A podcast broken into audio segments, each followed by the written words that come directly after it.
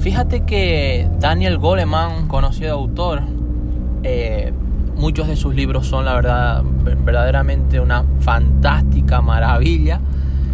Mm, y uno de ellos es importantísimo, ¿no? Inteligencia emocional, aunque tiene, tiene muchos otros libros, muchas otras obras que son verdaderamente fantásticas.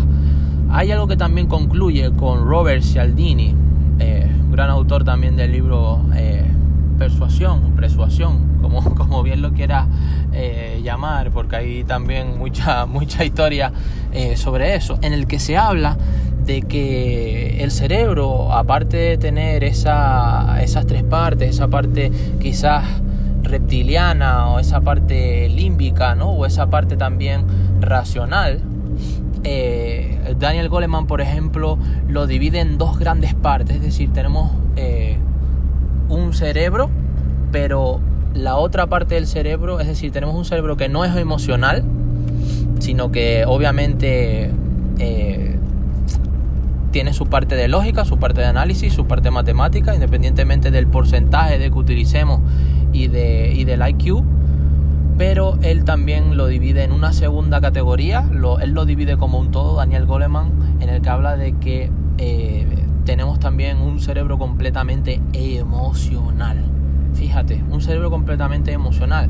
Por eso esa, ese vocabulario, esas frases de tu padre lo utilizaba, o cuando entras a un concesionario, hablando, hablando también de marcas hoy y de, y de marketing, cuando entras a un concesionario y ves un coche, ni siquiera estás viendo las características o los, o los beneficios, como normalmente eh, se suele utilizar en una oferta, en un cierre de, de ventas, después de haber... Eh, después de haberle dado, promocionado, promovido los, los beneficios al, al, prospecto, ¿no? Y haber convertido eh, ese, ese lead magnet en, ya registrado y luego en, en ventas.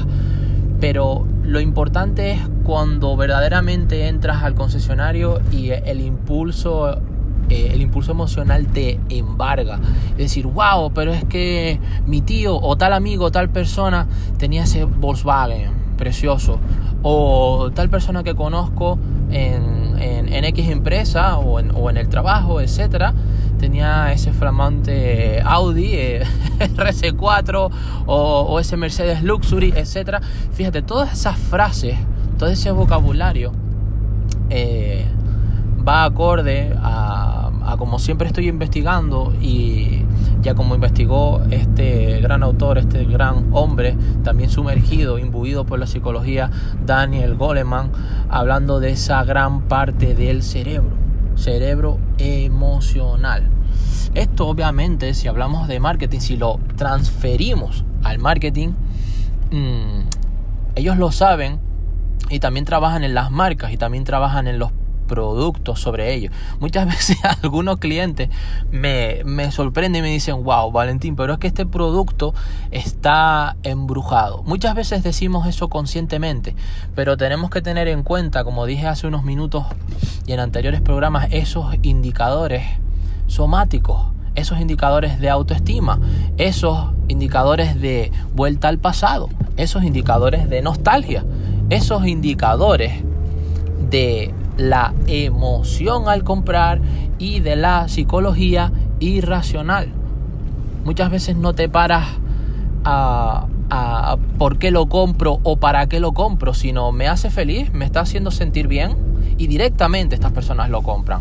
O a mi padre lo va a sentir bien, a mi relación la va a sentir bien, la va a sentir feliz.